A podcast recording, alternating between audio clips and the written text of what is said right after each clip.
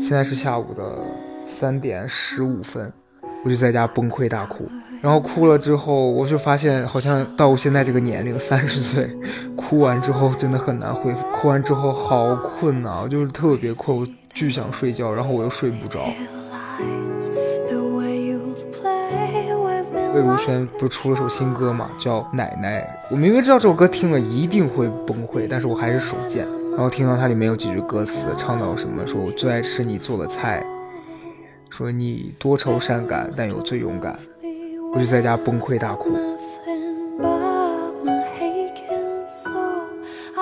经纪人胡先生希望我去报名脱口秀大会，本来曾经我也答应过他，但是后来我拒绝了，因为脱口秀大家都会讲很多很真实的吧，在线下，然后现在又是一个说话是非常小心的年代，我在那个节目里面，我很可能就是录完之后我就彻底消失了。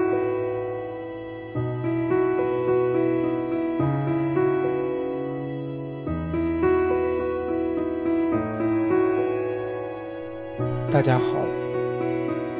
今天又是我自己一个人，因为我下周要出差，后天就走了，所以今天跟明天两天时间，我也懒得再去约嘉宾，因为时间很难敲，也不知道我今天想聊的这些事情能跟谁聊比较合适，所以我刚才在洗澡的时候就突然决定，今天还是自己跟大家聊一聊吧。反正我今天的整个状态就是非常的丧，非常特别的丧。其实我就是怎么讲，今年，今年一整年吧，就其实我不太喜欢把自己的这个状态展示给别人，因为就觉得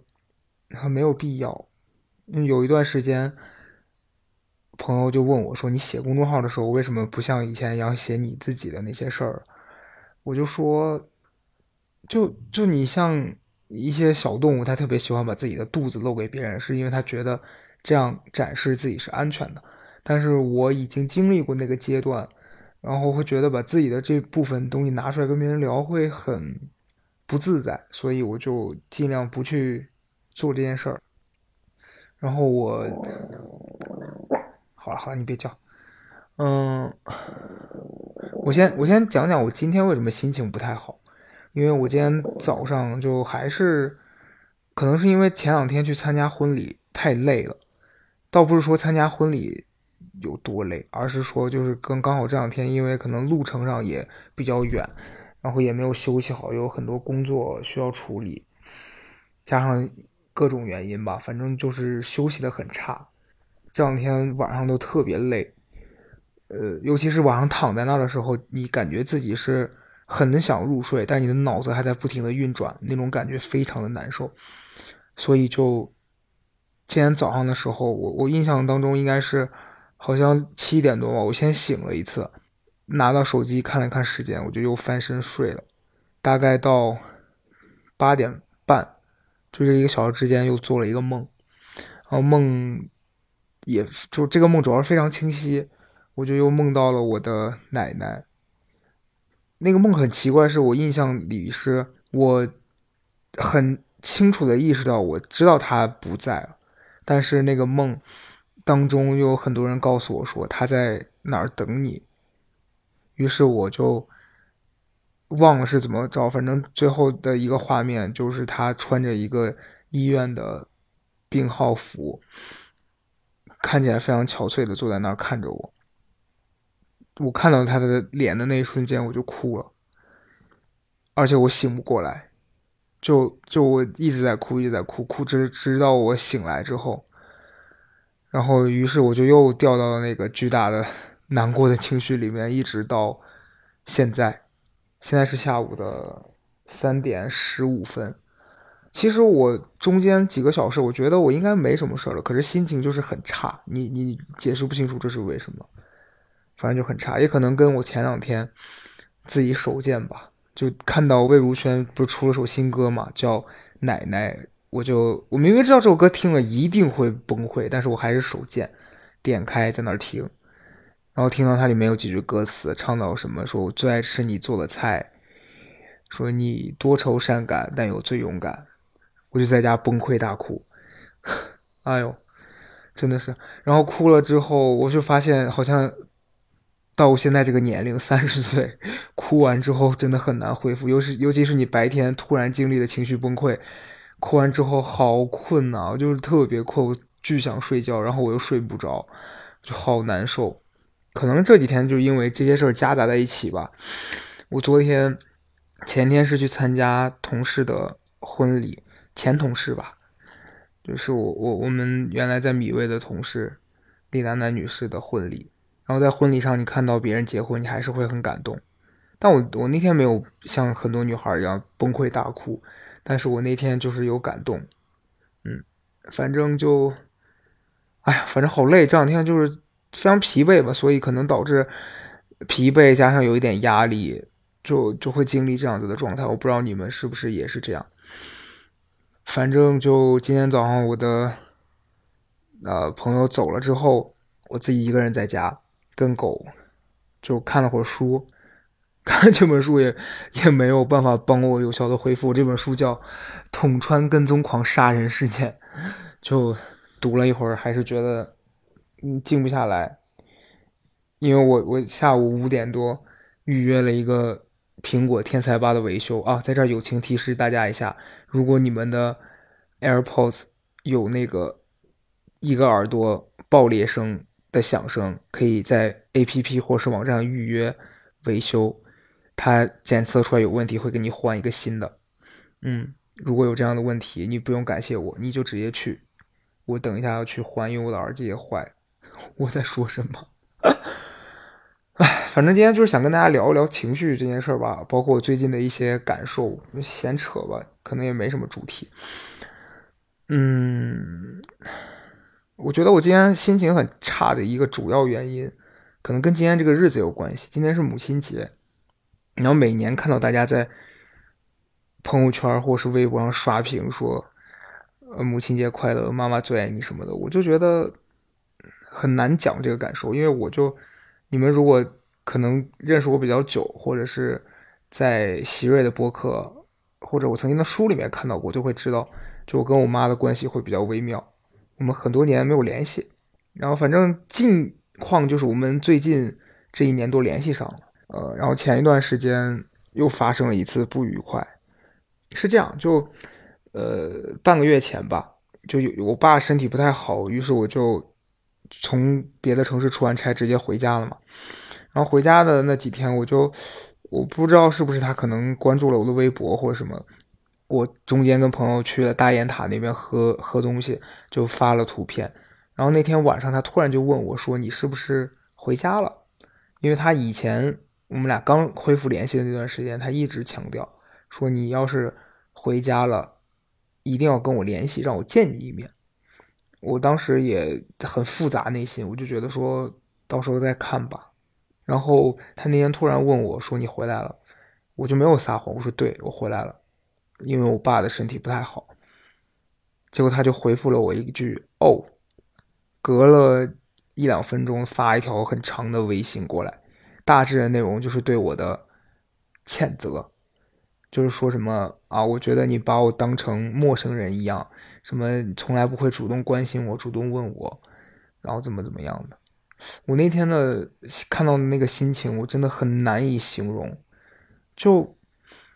这个人在你人生当中消失了十多年的时间，我认真的算过，我们两个就从我小时候有有一对事情有记忆到现在开始，可能在一起生活的时间，甚至都不到五年吧。我今年三十岁，就所以在我很多人生重要的节点，他都不在。可能我我我不知道这个事儿，如果我跟什么所谓的心理咨询师聊。能不能找到答案？就我到底是真的很需要他的这些东西，还是我我现在真的已经不需要了？我我不清楚啊。但曾经我记得跟谁聊，他说，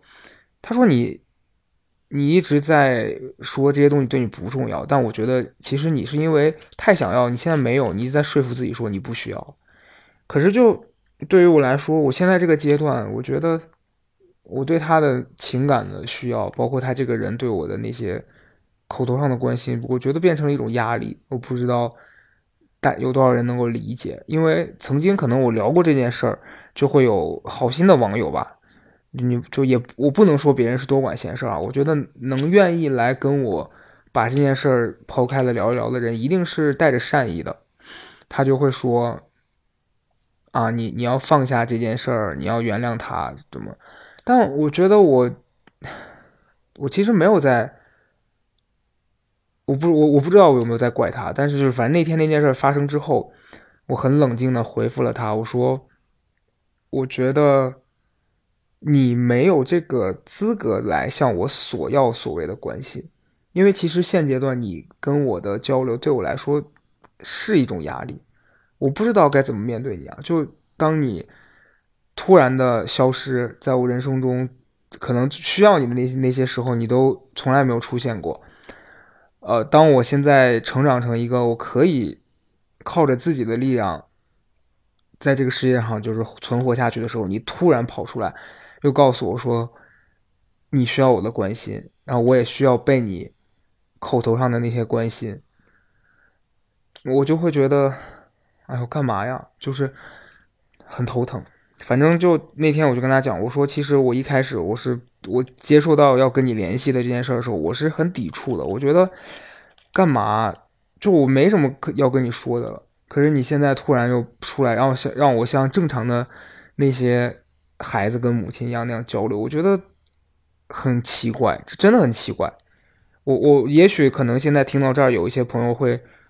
会不理解啊，或者或或者是说他会说你怎么怎么样，或许你会解决你现在的处境。但我我希望，如果你们有这个想法的人，可以换在另外一个角度想象一下，就当你这些年都没有这些东西，他突然给到你，然后现在他又很希望你。像普通的孩子一样去那样对待他的时候，我说真的很难，真的很难。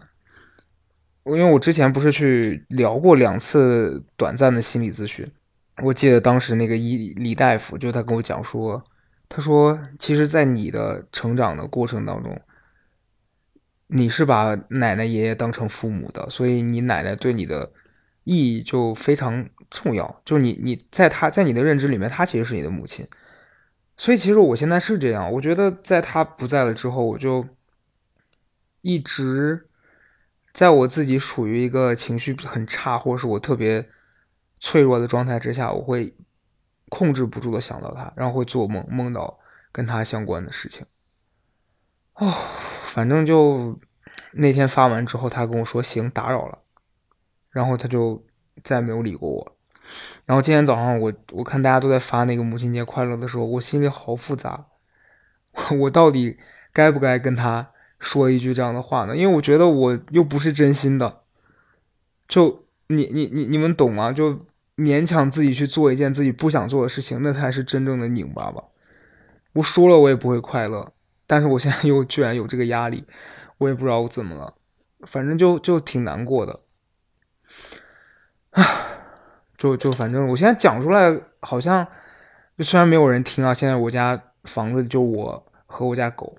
我在戴着耳机对着空气讲这些事儿的时候，好像心里有好受一点。所以，我我刚才想打算录这个的过程，我就觉得可能是一个自我和解的过程吧。我也不知道，我也不知道会不会未来有一天，我跟他能两个人坐下来去谈一谈这些事情。但在这一段我们恢复联系的时间里面，我觉得他一直在逃避啊。就我我不知道这期录完之后他有没有可能听到。如果听到，我希望他可能也会想一想，就为什么会一直在逃避自己以前的那些事儿呢？就我觉得他这个人很妙的是，他 遇到事情就会逃。我印象里面小时候，比如说，呃，他答应了我一件事，他要做，结果他没做到，他他到跟前他就会说啊这件事儿。比如说他要带我去哪玩他临到那一天，他突然有别的事情，或者他就是单纯的不想去，他就会告诉我说：“啊，不行，我下次再带你。”然后你再问他为什么的时候，他就会就不不聊这个具体的原因。所以我对这件事儿我会特别的介意。然后现在又变成了每一次我试图去找他沟通，我说你到底这些年去干嘛了，或者说你怎么想的？你可以这么长时间的不跟我联系，他就会说啊，那我就是我这个啊，好像好像大神，他就会说，我今天这样都是我自己自作自受什么的这些话。哎呀，我听到这些话，我就觉得又来了，有完没完？就没有人要让你承认错误，或者是。在这边讲这些，我只是想跟你心平气和的谈一谈，可是他就一直在逃避，你就像一个人，你想问他到底发生了什么，可他死活都不肯说，所以我也累了，我也不想再浪费自己的精力啊，还有，因为这个事儿非常消耗能量，非常非常消耗能量，我觉得就啊，所谓的原生家庭这一块，我觉得这个东西给一个人带来的。要要让你花时间去解决的这个问题，真的非常的让你痛苦。我我我要想想到，就曾经曾几何时，跟跟金靖他们有一次，反正当时在做那种即兴喜剧的培训的时候，因为其实那个东西真的是很容易让你第一把你自己最真实的一面露出来。我们在出到一些创作什么的时候。我就很不由自主的会想到一些说什么所谓的家里情况怎么样，或者是父母是什么样的人，或者是那个你自己是不是一个有攻击性的人。然后静静就说过我说什么不要把自己能不能把原生家庭这件事抛开一下。可是就可能现在再回想，这就是你的一个防御机制吧。在最紧急的情况下，你第一个想到的事情就是这些。我也不愿意。反复的去被这些事情折磨，我也想要跟大家分享一些开心的、有趣的、猎奇的人生。可是就是你你你们知道，就就是作为所谓的公众人物，我觉得我都不算，我只是一个普通人嘛。可能我就是一个有一些人认识的普通人。但你留在大家印象里的那几分钟，可能是你人生当中最精彩的那几分钟。你剩下的漫长的一生，就是。无聊的、平凡的，甚至是痛苦的。就我现在突然能理解以前那些朋友在看电影、电视剧的时候，看到一些画面、一些台词会突然崩溃是什么感受。就我之前一个朋友就看到那个，就马伊琍他们之前演的那个剧《我的前半生》，然后里面靳东的那个角色跟马伊琍的那个角色的孩子说要。每天都要开心哦，还是什么？他突然就哭了。我说你有毛病啊！他就说人怎么可能每天都开心啊？啊，反正就，哎，这些事儿，有时候累积在心里面，就会开始产生疑问：就到底人这一辈子要经历多少这样子的糟心的事情啊？我我我前两天，呃，在去参加婚礼的时候，就遇到了很多以前的。朋友嘛，就就是这个李姐的婚礼，邀请了很多以前离职的同事，嗯，包括一些，嗯，现在我们虽然不在一起工作了，但是以前可能关系还可以的朋友，就发现短人生短短的六年左右吧，就人生大家的生活发生了好多的变化。就我我们那个时候刚开始工作的时候。呃，有一些朋友就属于那种家里条件可能还不错，但是他做这份工作是为了所谓的理想。可是那个时候，我我们剩下的一一些人，就是做这个工作，可能是我们唯一能跳脱出我们原来生活轨迹的选择的一一个工作。就你想，如果我几年前我不狠下心离开我在老家的工作，跑到北京来，我现在可能也做不到我现在这样子的工作，我也过不上我现在。比较满意的生活，啊，然后那天我们见面了，就大家也没有叙旧了，但只是就是你能明显的看到每个人的变化，就有的人结了婚去了其他的城市定居，有的人换了一个工作，但他现在很充实，包括在婚礼的过程当中啊，当时中间有间歇的时候，有陪朋友在旁边抽烟，就看到有一些以前同事就还在隔壁的一个大草坪上。打电话开会，包括我那天也是，就有有工作的需求，别人在交流的时候，我就还在跟他们发微信，就觉得哎，旁边人说你在干嘛？我说我在工作。第二天早上还要发稿子，我那天晚上十二点多，他们在狼人杀，我在那边抱着个别人的 iPad 在改稿子，我觉得 就就还是觉得生活大部分的时瞬间都是这样子的。那天在参加婚礼的时候，也也遇到之前我在博客里面跟就跟老周那一期聊到，就是说一个朋友就不联系了嘛，大家就现在反正老死不相往来的感觉。然后那天在那个过程，大家就遇到遇到之后就会有点尴尬，但是你说怎么办呢？就其实有些关系你是不想让它变成这样子的，但是可能你们一方或者是你们双方都觉得，哎呦，干嘛呀？就特别像小学生小时候那种吵架的时候，我跟你绝交，然后大家见了面都互相不搭理。那天也是这样，我就觉得哎，好累，真的好累。昨天就就后来一路上就跟他们从从那个场地回到北京的时候，坐大巴坐了两个小时，在车上跟他们玩狼人杀。我真的以前非常讨厌狼人杀，我就觉得好无聊啊，这个游戏在那边杀来杀去。但昨天当我试着沉浸在里面跟大家玩这个的时候，我就觉得能专注的做一件事还是蛮快乐。我到底在聊什么？我现在我现在非常的懵逼，喝口水吧。所以就回到刚才我聊的，就是我跟家人的这些关系的这部分，可能我自己也不知道为什么我现在会变成这样，因为我我那天就那周我回家的时候，突然我不知道为啥跟我爸，嗯，我觉得可能我爸到年纪了吧，就特特别容易多愁善感。我们晚上在家里吃饭的时候，我爸每次见我回去都会拿出酒说来喝两杯，就特别想跟我喝两杯，但其实。如果我爸现在此刻在听，我真的想跟你说一声，我真真的平时跟朋友在一起也很少喝，我酒量真的一般吧，就是能喝，但是我不爱喝，而且我也不知道是不是就身体的关系，我每次一喝老想上厕所，我就觉得很尴尬，就就感觉自己好像是什么这功能有什么前列腺不太好，就这能播吗？我也不知道，反正哎呀，就 whatever，就嗯，后来就。就那天，他就突然聊到，他就说，呃，说我前前几年就爷爷奶奶不在的时候，不是回去参加那个仪式嘛？他们就说，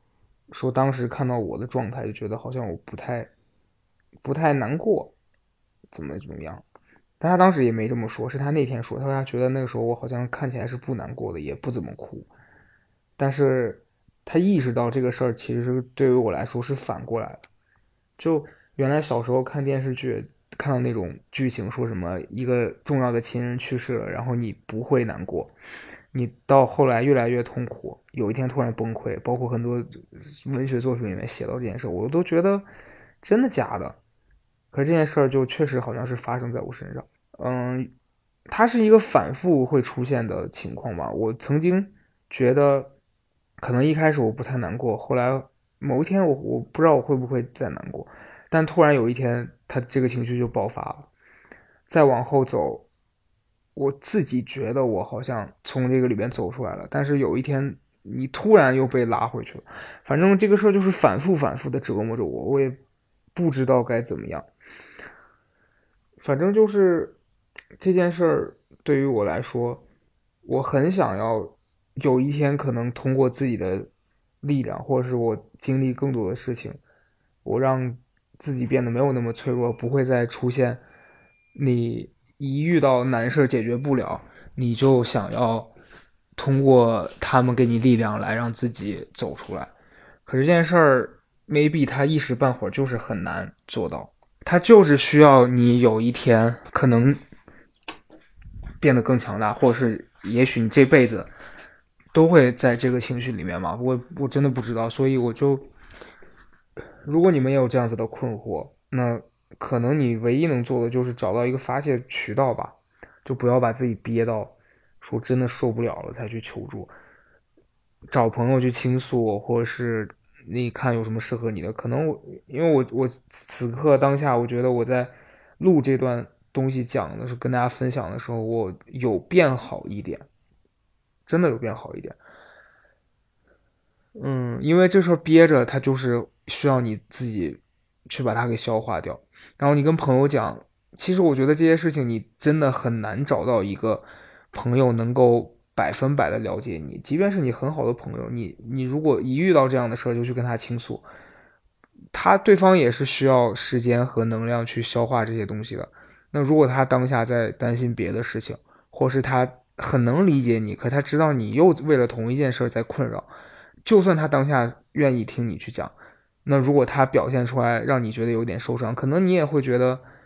是他不愿意听我讲这些了吗？我觉得就找到一个自己能够帮助自己的方法吧，这这件事真的还挺重要的。然后这是今天要聊的第一件事儿，其次就是最近就的一些生活小感悟吧。就前段时间，嗯，在跟。工作就我工作上的事儿，然后因为大家可能听完上一期聊自由职业这个事儿，有一些人可能会对我们的工作感到很好奇，或者是说，就我日常观察到的，就很多生活中的不认识的陌生人，他会对我们有很多好奇。你比如说我，哦，今天还有一件倒霉事儿，差点骂出脏话来。我我前两天锻炼，可能把膝盖给扭着了，还是咋的，就特别疼。然后本来。前天去参加婚礼的时候，想说预约一个今天的那个超级猩猩去锻炼一下，保持一个健美的身材。结果我膝盖很疼，我今天就打算不去了。可是我忘了取消。结果刚才十几分钟前收到了那个开课提醒，白白损失了八十多块钱。八十多块钱能干很多事儿，真的是很生气。嘿，啊，然后我要讲什么我给忘了。哦，我就是要说，然后我上超级星星的时候，前段时间就遇到了一个。一个姑娘，我也我我不知道她会不会听这个。他头一次见我就跟我打招呼说：“哎，你也来这儿啊？我知道你住在长影。”我说：“我最近已经搬家了，我不住长影了，我搬到这附近。”然后第二次又遇到的时候，他就说：“能加你个微信吗？”我一般其实是不太会加陌生人的，可是那天遇到那个朋友，我觉得他好像很开朗，而且觉得能遇到两次，算是有缘分了吧。我说：“那加一个吧。”然后我们就加了。加了微信之后。我我就在想，就其实我我我不太愿意加加陌生人的微信，是因为我觉得其实跟你感兴趣的人保持一定的距离是最好的维持这种兴趣的方法。包括我自己曾经不是建过一个微信群嘛，我现在还在还在这个微信群，那我比较少在里面说话了，因为。嗯，倒不是说所谓的你经常跟大家互动会让大家对你失去新鲜感啊，这其实是一方面，但是另外一方面是，比如如果说我喜欢一个人，然后这个人是能给我带来一些能量，或者是我听他讲话，我看他发的这些微博啊、公众号啊，或者是视频，能带给我力量，那我看这些东西的感受和我再去接受他。接触他的感受是完全不一样的，因为可能，呃，我在想，有些会关注我的朋友，可能就会觉得说啊，我底下是不是也是一个非常犀利的人，然后无时无刻都在跟别人搞笑，然后说一些怪话什么的，可能也是，但是这一面是我会，我只会在跟很熟的朋友的状态下才会显露的。我也不会见一个陌生人，我就上去跟人家开一些玩笑吧，就是像有病吧，就怕不是脑子有什么大病吧，就太奇怪了。嗯，然后很多人就会见到我问我说：“哎，你怎么这么安静啊？哎，你怎么这么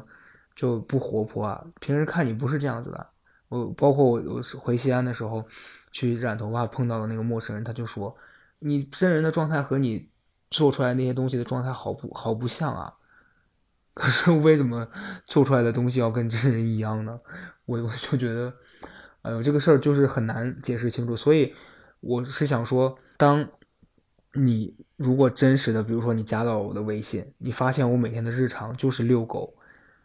然后健身，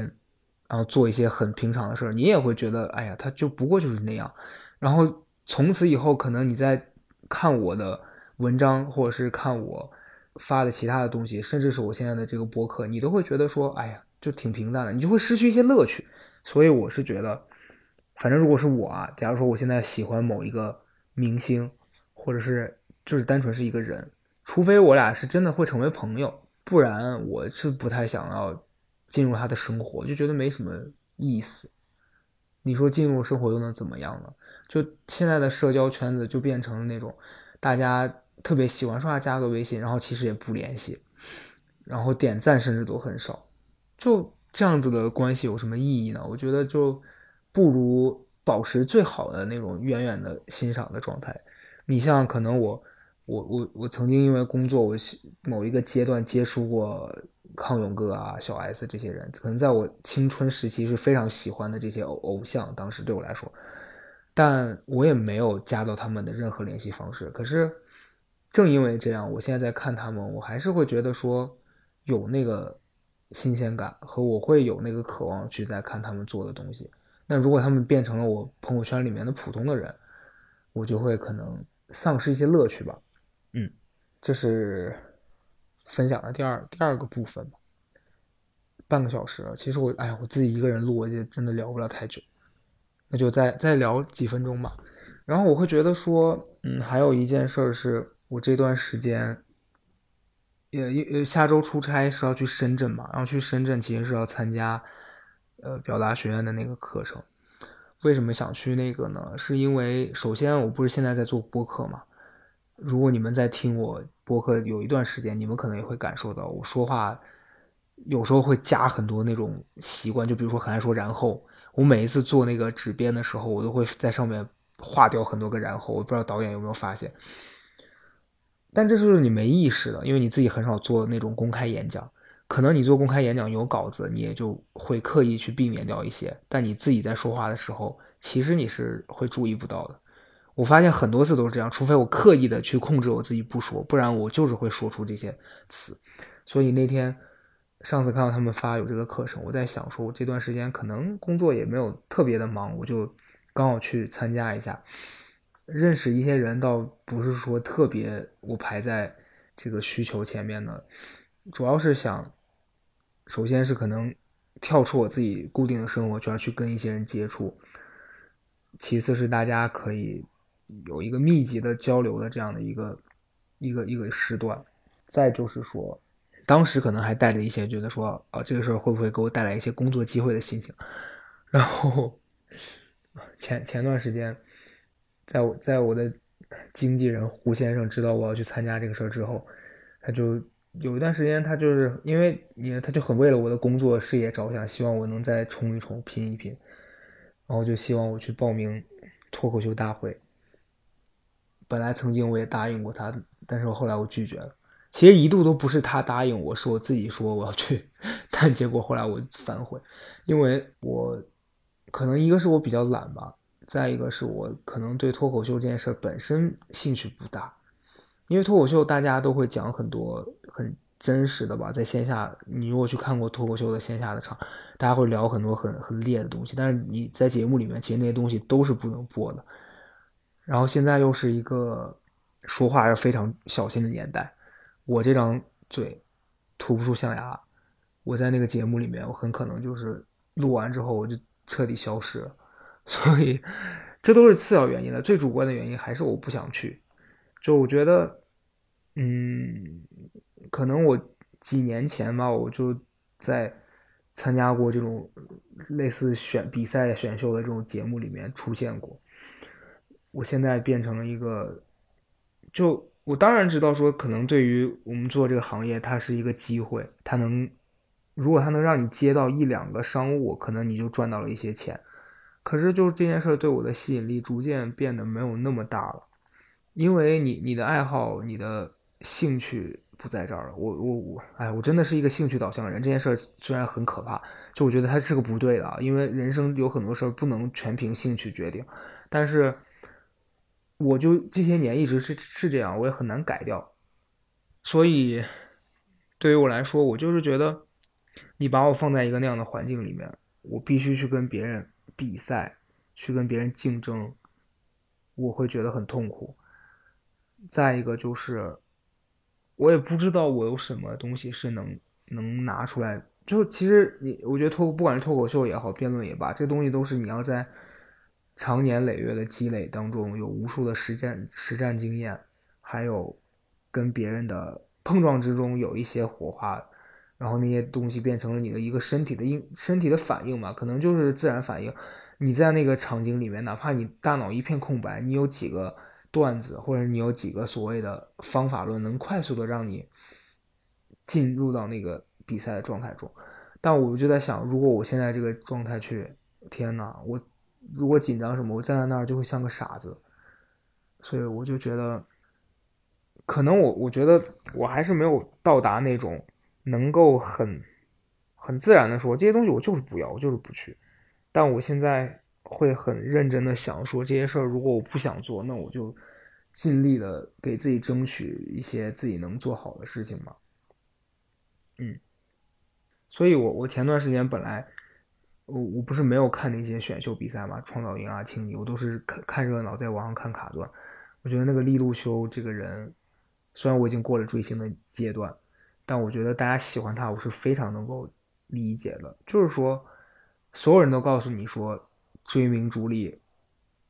追求梦想那件事是很珍贵的，你要去做，他会给你带来很多机会。可是我就很明确的知道。我不喜欢那个，你给了我又如何呢？我觉得这很酷，真的非常酷。啊，差不多今天就聊这些吧。我觉得，我希望大家在现在这个这么嘈杂的环境里面，能够找到自己宁静的那一部分。就即便是大家都在说啊，热闹是好的，大家都在告诉你说。穿的光鲜亮丽，然后用很贵的化妆品、名牌包这些东西是彰显自己身份的。你也能坚定的认为说自己穿着帆布鞋，自己吃十几块钱的麻辣烫是 OK 的。我觉得如果你要是能够完全认同自己这样，不被别人的观点动摇，就是很了不起的事情了。今天差不多就这样吧。